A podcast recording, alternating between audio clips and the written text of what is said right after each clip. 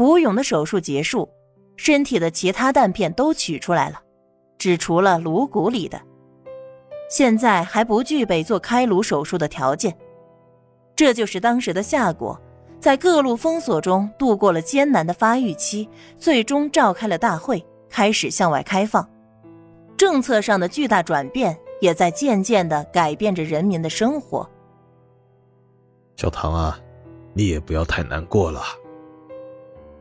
秦院长看着一日比一日沉默的唐宁，以为他是挂心病人，无奈的叹息：“唉，咱们已经尽了最大的努力，其他的只能听天由命。医生的天职是治病救人，但我们不是万能的。病人的生命走到哪里，并不是我们能够决定的。你也工作这么多年了，你应该明白的。”我知道，秦院长。我就是想再试一试。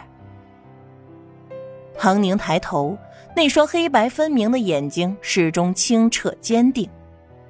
我答应过要救他，我想试试看。唐宁交代护士每天给吴勇读报纸、读书，而他也会每天去看一眼，给他说两句话。如果能够苏醒，就更好了。也不是没有大脑里有弹片却行动自如的人。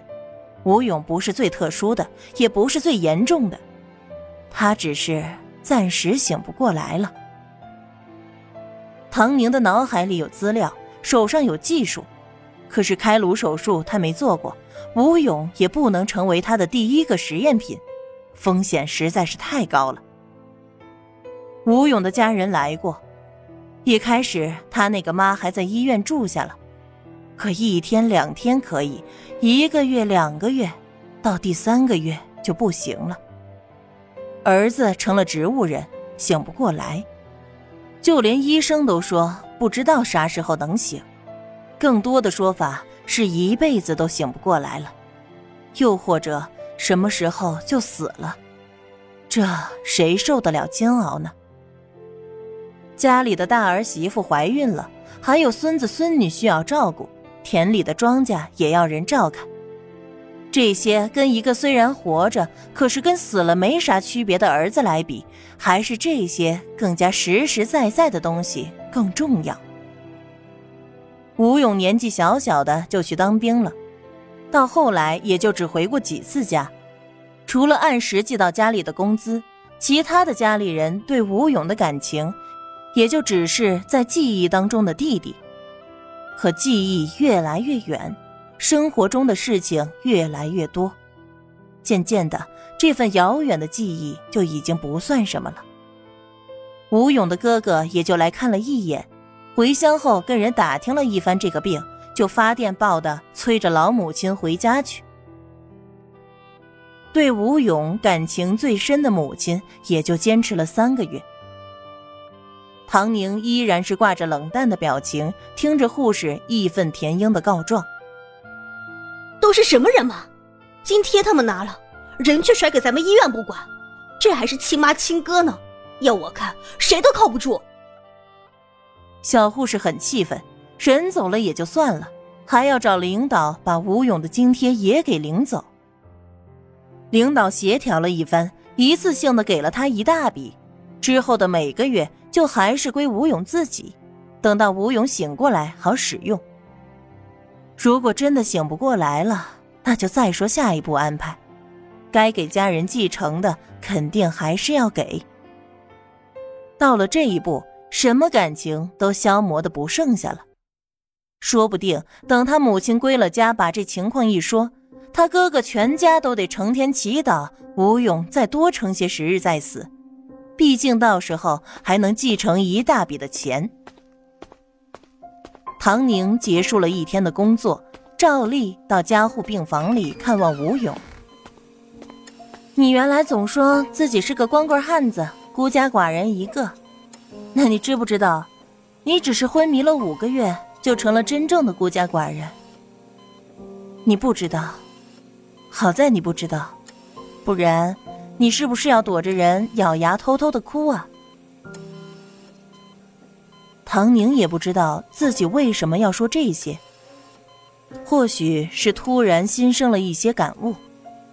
可这些悲欢离合、世人倾轧，他不是早就习惯了吗？也没什么能触碰他那颗红彤彤、始终火热坚定的心。可是吴勇不同，他简单纯粹、勇敢热血、关爱家人，他不应该被这么对待。人做事不能没了良心，也不能忘了本。他从出来打拼开始，就从没忘记过家里。一把年纪，连个媳妇儿都没有，工资全都给了家里。把哥哥嫂子一家的日子过得舒舒服服，连侄子侄女也基本上都是他在养着。这一家人也太狼心狗肺了些。你听到了没有？如果你听到了，会不会生气？没准一生气就醒过来了呢。要是真的，那还要感谢他们。毕竟人活在世上。也没什么比掏心掏肺的对待血肉至亲的背叛更能让人生气的了。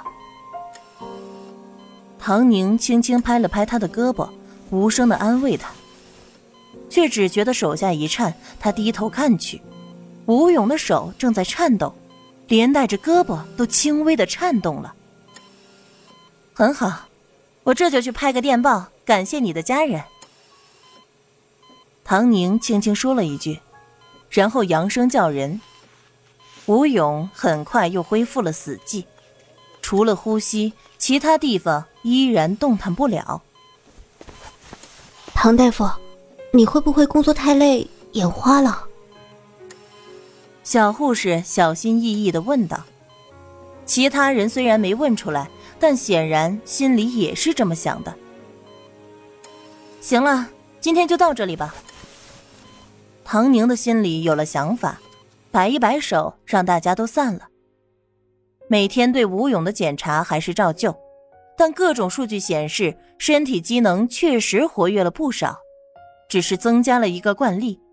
唐宁每晚下了班，会到病房里去刺激他。吴勇，今天收发室接到了你母亲发来的电报，是要钱的，要求我们医院把你的医药费给他汇过去。你说我们是会还是不会呢？按理来说是不能会，毕竟你是夏国养着的，把你的医药费汇过去了，那你怎么办？不就得等死吗？可是你又那么孝顺，又怕你醒过来怪我们医院拒绝了你母亲的要求，唉，还真是两难呢。你说说这要怎么办呢？吴勇。其实你是怕醒过来，腹部绕杠还是比不过我，脸上挂不住吧？你放心，我可以让你啊，别人反正也不知道，我控分控的可好了。不信你起来，咱们比比。吴大团长，你手底下的兵都高升了，上面正在研究着给你升官呢，还有奖章。你再躺着下去就没人领了，真的不考虑考虑，爬起来站上领奖台？吴团长，你的母亲又来电报喽，这回是直接给上级领导的，说是你家里困难的已经揭不开锅了，要求领取你的津贴来活命，还说这是你之前承诺的，你就算是自己死了，也不能眼睁睁的看着家里人饿死，